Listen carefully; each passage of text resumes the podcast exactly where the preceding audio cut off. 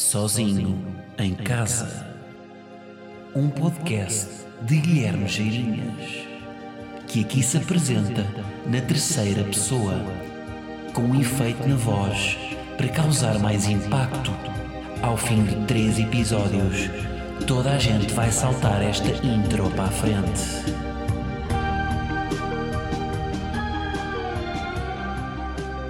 Já estamos, sim senhor. Sejam bem-vindos então ao episódio 150. Que número tão redondo que nós temos hoje. Está cheio de curvas este número. É o 150 do Sozinho. Como é que vocês estão? Estamos a gravar isto hoje, quinta-feira, um dia depois da noite mais feliz dos últimos tempos. Pois Sporting passa então aos oitavos de final da Champions League. Eu poderia ter gravado isto ontem, mas eu estava com uma fezada tão grande que eu pensei: não, não, não, vou gravar isto amanhã porque vou estar contagiado pelo vulcão de Alvalade e vou, vou gravar isto noutro mood, vou, vai- vou estar mais feliz e até porque me lembrei ontem que tinha uma história sobre a Champions para vos contar, que acho que nunca contei aqui, que é uma história gira. Portanto, noite muito feliz, vi o jogo três cadeiras ao lado de Dona Dolores. Deu sorte, portanto, jogos decisivos. vou- Estou a contar que vou- vou- vamos manter este amuleto. Sim, senhora, Dona Dolores, ali três cadeiras ao lado. Um, e é bonito ver o amor de Dona Dolores pelo Sporting. Se vocês acham que amam o Sporting, hum, não sei se amam tanto como Dona Dolores dos Santos Aveiro ama. Vocês, eu agora por acaso não sei se vai perder impacto, porque eu acho que vou pôr no título do episódio aquilo que aconteceu. Tenho que pensar sobre isso, mas, portanto, se já está no título, vocês já sabem mais ou menos o que é que foi. Corria o ano 2014 e a Champions League, a final da Champions League, aconteceu em Portugal. Não aconteceu no estádio mais bonito, pronto, pá, FIFA decidiu mal, mas aconteceu cá. Isto, foi- isto já foi há 8 anos. E há pausa só para constatar o quão aterrador é 2014 ter sido há- há 8 anos. Eu já, eu já fiz isto há 8 anos. Tchii!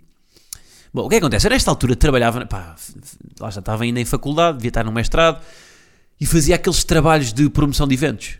Trabalhos horríveis, hum, mal pagos em que um gajo tem que estar de pé a fazer qualquer coisa pouco útil. O que é que aconteceu? Nesse, ne- por acaso este evento até foi dos mais bacanos. Eu até já falei recentemente, falei no ADN de um evento que eu tive que fazer, pá, que era, lá está, o tipo de eventos que eu fazia era este, era tipo entregar flyers da estreia do programa Splash, em que eu estou vestido com uma tanga da Speed, com uma touca e com os óculos de natação e de, e de barbatanas. E vou para um centro comercial de tanga dar, dar panfletos a promover o, o- o programa Splash. Pronto. Era isto. Era este o tipo de programas dignos, hum, de, de trabalhos dignos que eu fazia.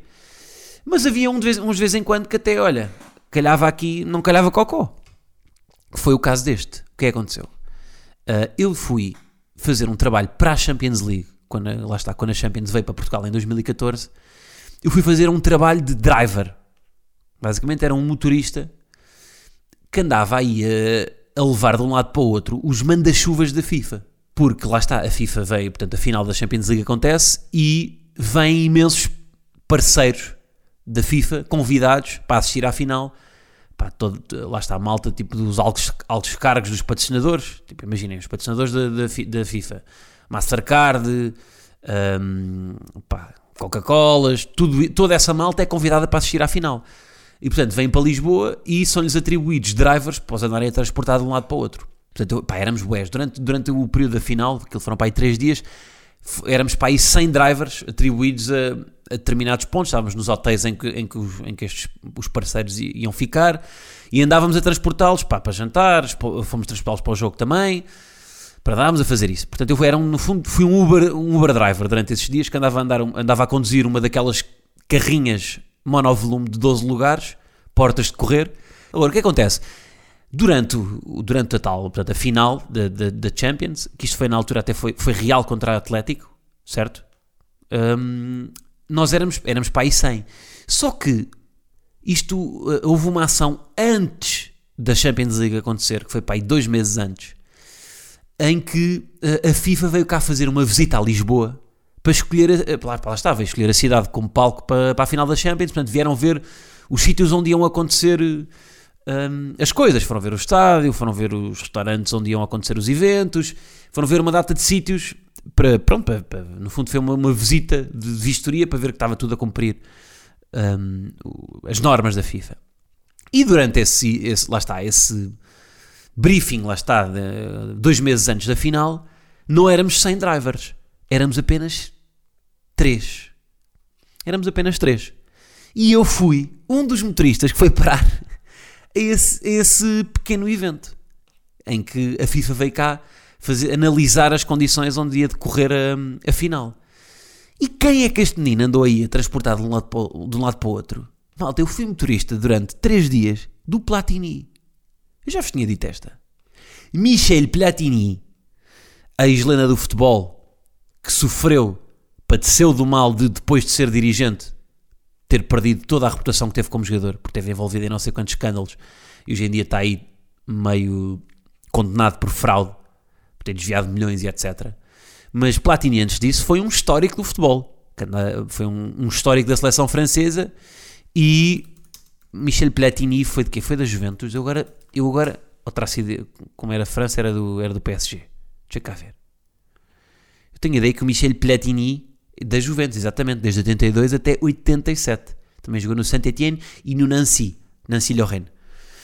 Eu fui um motorista do Platini durante 3 dias. Se forem, se forem aí a arquivos da RTP, não sei se eu não apareço. Tipo, quando, ele- quando eles chegam ao aeroporto de Maduro, quando Platini chega ao aeroporto de Maduro e estão lá as televisões todas, está lá uma data de repórteres de Steadicam nos ombros, e está lá um menino de fato barato, numa carrinha, em pé, de mãos atrás nas costas, a abrir a porta da carrinha para Platini. Era eu. Era eu que estava lá. Pá, sem confiança nenhuma, completamente nervoso. Vi ter a cara completamente devorada pelo acne, nessa altura. 2014, ainda estava a acabar a mestrado, ainda não fazia ideia que ia- do que ia fazer da vida, estava numa altura muito tensa e andava a fazer estes pescados para, para ganhar uns extras, para, para poder gastar em chip mix, hum, pronto, enquanto estava a fazer o mestrado. E então estou lá eu a porta à Platini, completamente fora daquele contexto, nunca tinha, hum, pá, nunca tinha guiado outro carro para além do meu. Eu já, já, já vos confessei aqui que eu lido muito mal com conduzir carros de outras pessoas. Imaginem conduzir carrinhas de 12 lugares. Se eu já, quando um amigo me pede para conduzir um Volkswagen Polo, eu, eu, eu de repente deixo de, eu deixo de saber conduzir. Não sei conduzir. Como é, como é que se vira ao volante? Não faço ideia. Quando pego no carro de outra pessoa, fico automaticamente burro. Imaginem conduzir carrinhas de 12 lugares, pá, estava sempre altamente desconfortável. E eu sinto que isso passava para eles, que isso passava para o Platini, que o Platini não tinha confiança nenhuma em mim. Eu não tinha confi- absoluta confiança na minha condução, estava sempre a achar que de um momento para o outro eu ia mandar uma panada com um sobreiro. Hum, mas pronto, mas a verdade é que, olhem, durante três dias andei a conduzir Platini de um lado para o outro, andei a conduzir, lembro-me que também estava aquele jornalista que depois, lá está, que depois começou a trabalhar na FIFA, que é o Pedro Pinto, que é muito conhecido. Eu sinto que ele percebia que eu não estava confortável a fazer aquilo, pela forma como eu fazia, como eu tentava estacionar em espinha uma carrinha que devia pesar para aí 5 toneladas, ele percebia, "Hum, este, este menino tirou a carta há dois anos, co- tem, uma, tem, uma, tem um carro pequeno e não está habitado a conduzir carrinhas. Ah, porque isto depois o que é que acontece? Nós, lá está, isto, isto era um serviço que foi contratado a uma empresa de, de carros. E essa empresa tinha alguns motoristas, mas não tinham muitos. Então, fiz, basicamente foi um outsourcing. A empresa de carros que, que, alugou, que lá está, que alugou os carros para os motoristas, depois contratou outra empresa de promotores, que era a aquela onde eu fazia os meus pescados, para irem fazer de motoristas. Só que esta empresa de promotores não era de motoristas, nós não tínhamos formação nenhuma de motoristas. Depois até havia meio, meio arrufo com os. com- quer dizer, nós não, nós os promotores estávamos a cagar. Só que os, os motoristas desta empresa, que eram mesmo motoristas de profissão, hum, é que pá, estavam. eh, tinham aquela. hum, uma soberba de acharem, não, nós é que somos motoristas, então estavam sempre a dizer mal de nós, a dizer que nós não sabíamos conduzir, ah, sempre, pá, nas pausas, porque nós, imagina, nós nas pausas de, vamos levar Platini para um jantar, nós, nós tínhamos que ficar sempre, isto depois é, é a parte, é porque aquilo é uma seca, ser motorista é uma seca, vocês conduzem um carro e tal, giro, mas depois nós deixávamos o Platini no sítio e tínhamos de ficar lá, à porta do sítio, à espera, e não sabíamos quando é que eles iam sair. Portanto, a nossa vida era deixá-los lá e ficar à espera. E depois não podemos esperar dentro do carro. Vocês, um motorista tem que esperar fora do carro em pé. Vocês não são um cliente. Não, não, não. Portanto, nós tínhamos que ficar fora do carro em pé, mãos atrás das costas, ali à espera que, hum, que pronto, que eles, que eles saíssem. Portanto, era uma seca. E lá está, nesse compasso de espera, o que é que fazíamos? Falar com outros motoristas. E, portanto, era levar ali uma, uma seca de motoristas, hum, pronto, motoristas mesmo, de profissão, a dizerem-nos que nós não sabíamos deixar, estacionar o carro em segunda fila com os quatro piscas e que não sabíamos fazer curvas em espinha. Que tínhamos de fazer a curva a 90 graus e estávamos a fazer aquilo lá para bravo. Não, mentira, nós é que fazíamos a 90 graus e, os, e eles faziam a pato bravo. Pá, mas pronto, havia sempre, pá, os motoristas estavam sempre picados connosco, pá, eu, eu desde aí que tenho um ódio a motoristas, desculpem, motoristas, não quero, não quero fazer generalizações, mas eles foram mesmo muito rudes para com os meninos promotores, porque depois ainda por cima os motoristas tinham, ah, ah, pá, eu lembro-me que tinham, pá, 40, 50 anos, largos anos de carreira, de repente levam com putos de, de 20 a, a fazer, a fazer aquele trabalho. Uh, portanto, pá, foi um, foi um trabalho que eu estava sempre muito tenso, mesmo muito tenso. E vou-vos dizer esta: vou-vos dizer esta que Platini me fez uma vez.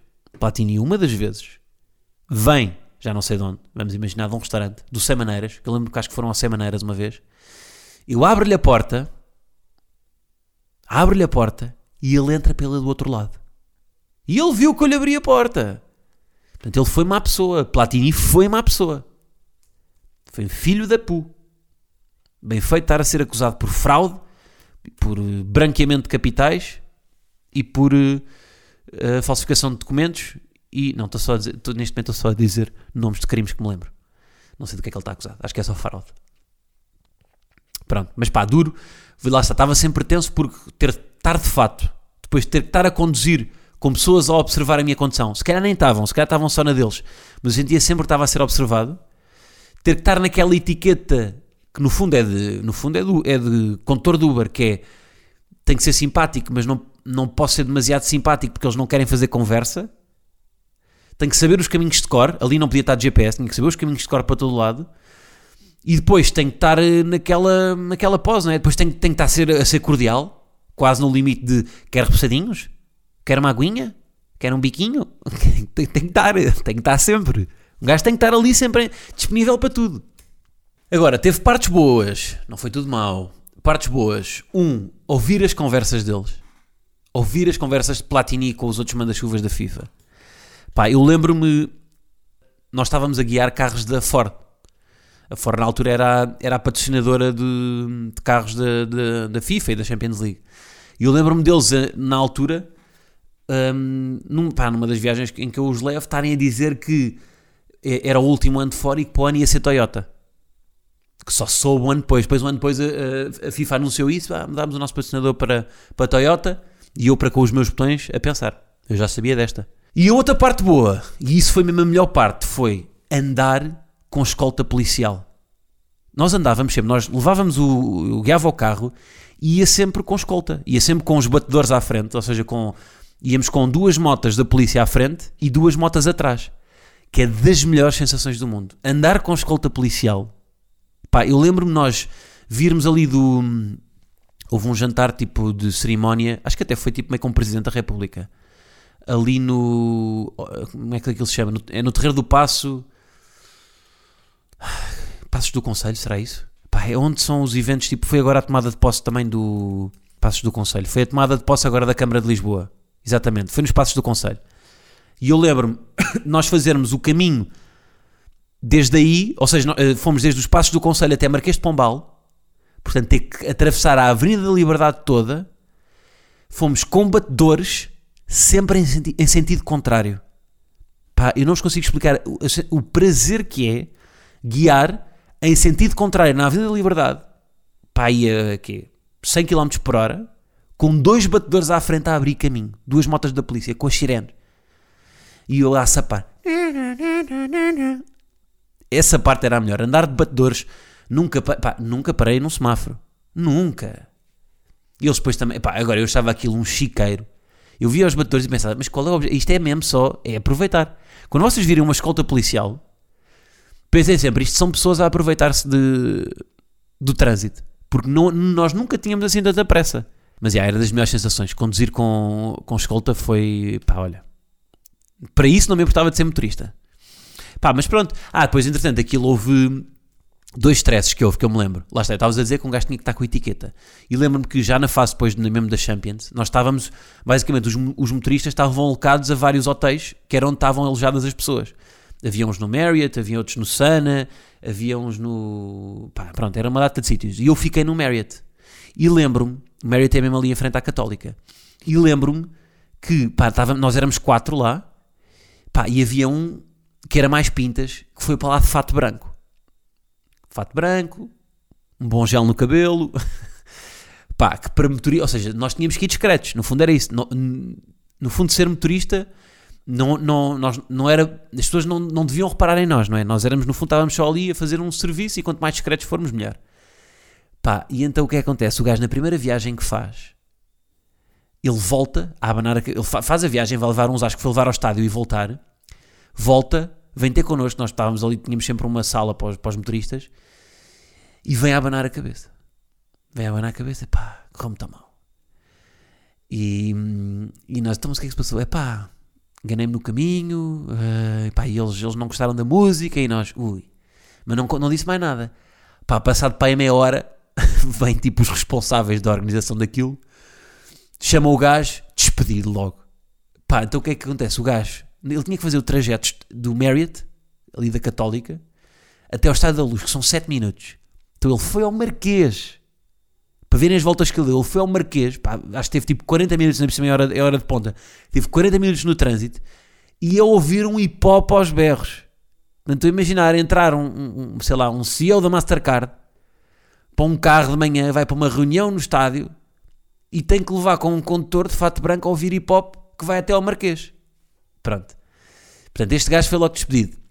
Pá, e eu também tive uma, pá, que foi, foi a primeira vez que eu senti, tipo, aquela coisa de, hum, como é que se diz? Tipo, bullying laboral. Senti bullying laboral. Que foi quando? Pá, houve uma noite, nós, isto foi, foi logo na, naquela fase inicial ainda. Nós estacionávamos sempre os carros ao pé do Estado da Luz. E fomos para, para casa a nossa vida. Fomos para a nossa vida. E, e no dia seguinte, nós chegamos para ir buscar a carrinha. E estão lá as três carrinhas tranquilas. E a minha tem um espelho todo partido. Um dos espelhos retrovisores laterais.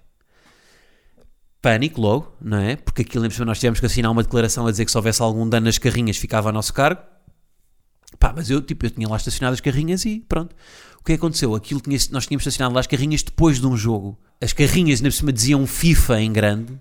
Pá, aquilo tinha sido um jogo, acho que tinha dado. Já não lembro qual é era o jogo em concreto, nem lembro se era da seleção, se era de clubes. Mas deu raia. Era um jogo internacional. E então, adeptos vandalizaram a carrinha.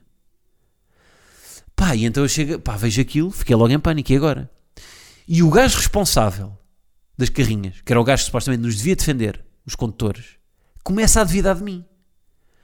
Eu lembro perfeitamente dele me perguntar: pá, o que eu acho estranho é como é que eles só partiram o teu e as outras duas carrinhas estão aqui impecáveis. E eu, tava, eu fiquei escandalizado com aquilo. Então, mas quê? Eu, eu estacionei as carrinhas, tu é que nos mandaste estacionar as carrinhas aqui.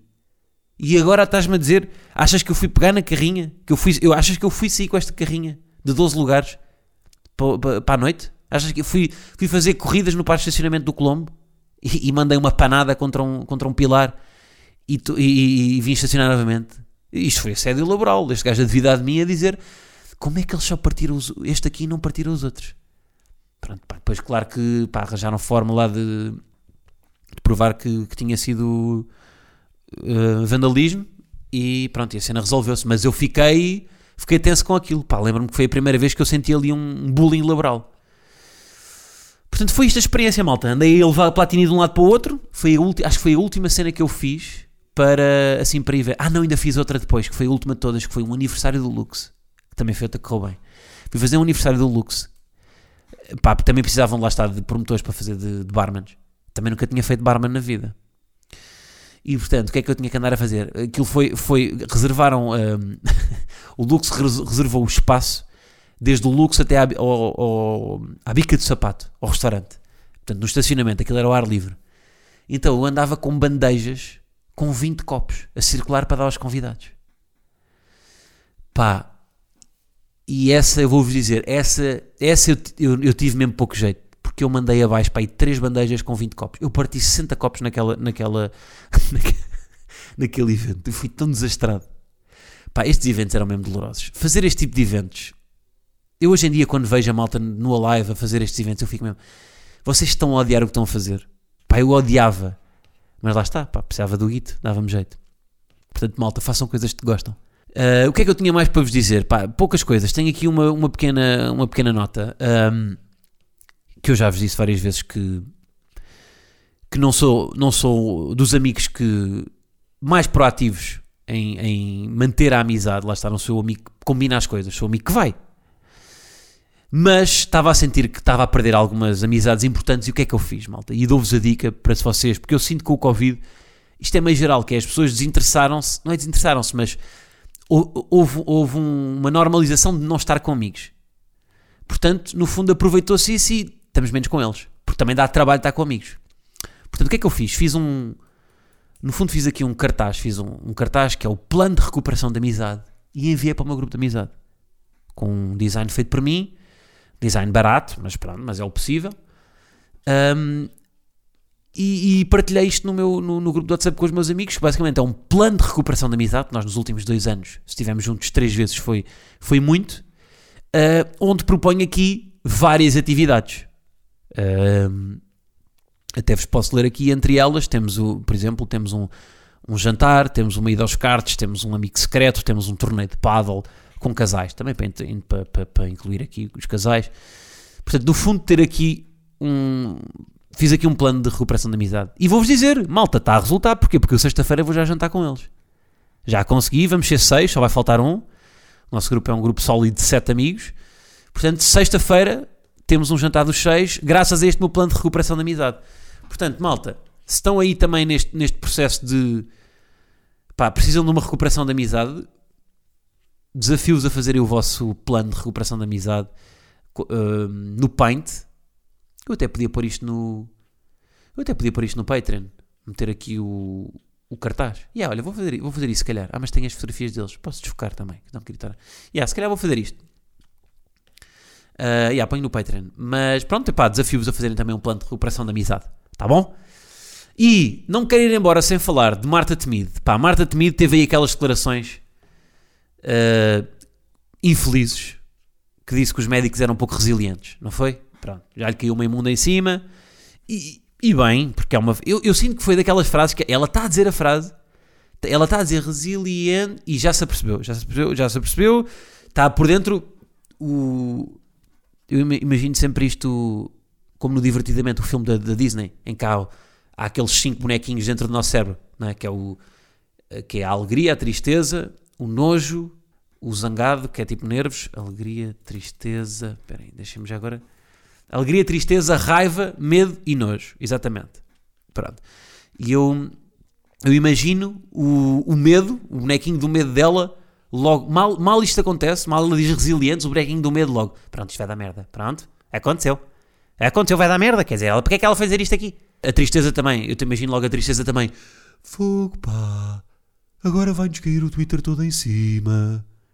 A alegria, a alegria, a alegria nesta altura caiu num buraco, já nem estava lá, mas já, foi mais a, a, raiva também fica meio zangada com ela própria, fica zangada, porquê é que tu disseste isto? Portanto, é um misto, já, nesse momento, os cinco bonequinhos da, da raiva, a alegria e o nojo estão, estão na deles, estão a jogar os dois, estão a jogar os dois às cartas. E fica ali, naquele momento em que ela diz resilientes, fica o medo, dizer porque é que tu disseste isto, porque é que disseste isto, vamos cair todos em cima, a raiva completamente revoltada com ela, Marta, porque é que disseste isto? E a tristeza profundamente triste. Fogo, pá, o Twitter vai descair em cima. Foi isto, ela percebeu-se logo. E, epá, e a verdade é que é pouco, ou seja, é, é, é, é teve pouco tacto, pouco tacto, pouco tacto teve pouco tacto porque hum, se há profissão em que as pessoas são resilientes são os médicos, não é? Porra, os médicos. Eu no outro dia estava a ver um post de um colega meu, não sei se acho que não cheguei a dizer isto aqui. Um post de um ex-colega meu de medicina. Ex-colega meu que partilhou comigo um ano, não é? Porque eu depois fui à minha vidinha e ele partilhou recentemente, já passaram 12 anos desde que ele entrou na faculdade. Partilhou um post a dizer: Hoje é um dia feliz, hoje finalmente tenho o grau de especialista. 12 anos depois. E eu estava, porra, isto é mesmo, isto é a definição de resiliência. Pois em 12 anos já fiz boa da coisa e tu ainda estás a tentar ser médico. É mesmo preciso ser resiliente. E acho que até é preciso ser masoquista, vou-vos dizer. Porque 12 anos. Pá, lá está, portanto. Marta, mais resiliente é o quê? É, pá, o curso tem que durar 36 anos para ti, é isso? Isso depois é que é o exame final. E é a matéria toda de 36 anos e ainda, ainda fazem perguntas sobre anatomia de Grey, Dr. House e médico de família. Pronto, foi uma, fra foi uma, uma frase infeliz, uh, bizarra. Agora, também em defesa de Marta Temido, que é não tomar esta frase pelo todo. Que é o que acontece sempre quando alguém tem um momento infeliz. Uma coisa é ter muitos momentos infelizes. Cof, cof, cabrita. Agora, quando alguém, que é, quando, quando alguém diz uma frase infeliz e há sempre aquele oportunismo de. Porque há pessoas que não gostam de Marta Temido que se aproveitam logo, há logo um, um aproveitamento. Ei, olha para esta gaja, o que é que ela diz? Ei, pá, vai ter que ser despedida. Pá, não sei. Está há dois anos no cargo mais difícil de, para se ter. Pá, tirando se calhar a Primeira-Ministra, não é? Mas pá, está a levar muita pancada. A levar dois anos com negacionistas, com, com, com, teorias da especulação, pá, lá está, com pessoas que não são negacionistas, com médicos também, com, e com alguns com razão, é isso, mas está há dois anos a levar com, pá, numa, numa posição que ninguém quer ter. Portanto, acho que, pá, frase infeliz, agora daí a, oh Marta, demite, pá, acho que, não sei, eu por acaso tenho empatia com Marta Temido porque me parece, sinceramente, uma pessoa que, dentro de, lá está, de dois anos em que já deveria estar em burnout há um ano e meio, acho que nos primeiros seis meses eu ficaria em burnout, acho que até tem aguentado bem em defesa de Marta Temido, olhem, acho que, apesar de tudo, todos os ministros que estão lá, até acho que é que tem menos culpa. E ao menos fala. Eu não ouço o Cabrita falar, por exemplo. Ou quando fala, não, não diz grande coisa. Mas pronto, malta, olha, era isto hoje, pá. Um, ah, ainda nem, nem, sequer cheguei a falar tanto sobre o Amorim e sobre o Jesus, que era o que eu queria dizer. Que era só, não era só no fundo a comparar os dois discursos de pós-jogo. Também é mais fácil falar quando se ganha, mas mesmo quando perde. Eu lembro do Amorim quando perdemos com o Ajax, foi dar a volta ao estádio, aplaudir os adeptos e, e dizer que, que, lá está, que aquele, que aquele apoio é insuperável.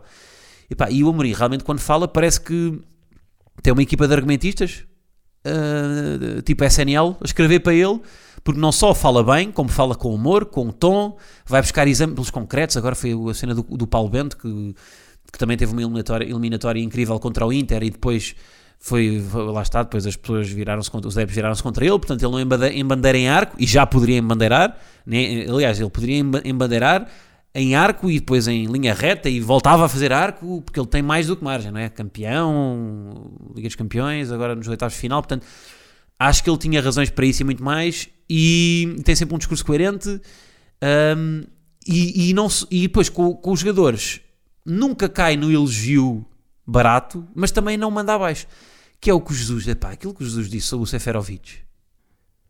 Nunca vi um jogador meu a falhar isto em 30 anos. Pá, ele não entrou focado no jogo. Um gajo que entra assim não entra, não entra focado. Epá, é mesmo. Ele, ele, é um bom técnico para há 10 anos. Só que o, o, o futebol moderno já não, tem, não pode ter um treinador destes, meu. Um, um treinador demasiado egocêntrico. Pá, num campeonato cada vez mais, mais rigoroso, em que tem, vem treinadores jovens, cada vez mais jovens, com discursos, com ângulos novos. Pá, e ele continuar a mandar jogadores abaixo. Um, ele fica, ele, o Seferovic fica com que moral quando um treinador lhe diz isto? Não é? Olha lá o vosso chefe dizer publicamente a Portugal que nunca viu um trabalhador tão incompetente como vocês nos, nos 30 anos de carreira. Porra. Mas pronto. Bom, malta, é isso. Olha, obrigado por serem resilientes e, ver, e ouvirem este podcast até ao fim. Estamos aí. Um abraço. Até para a semana.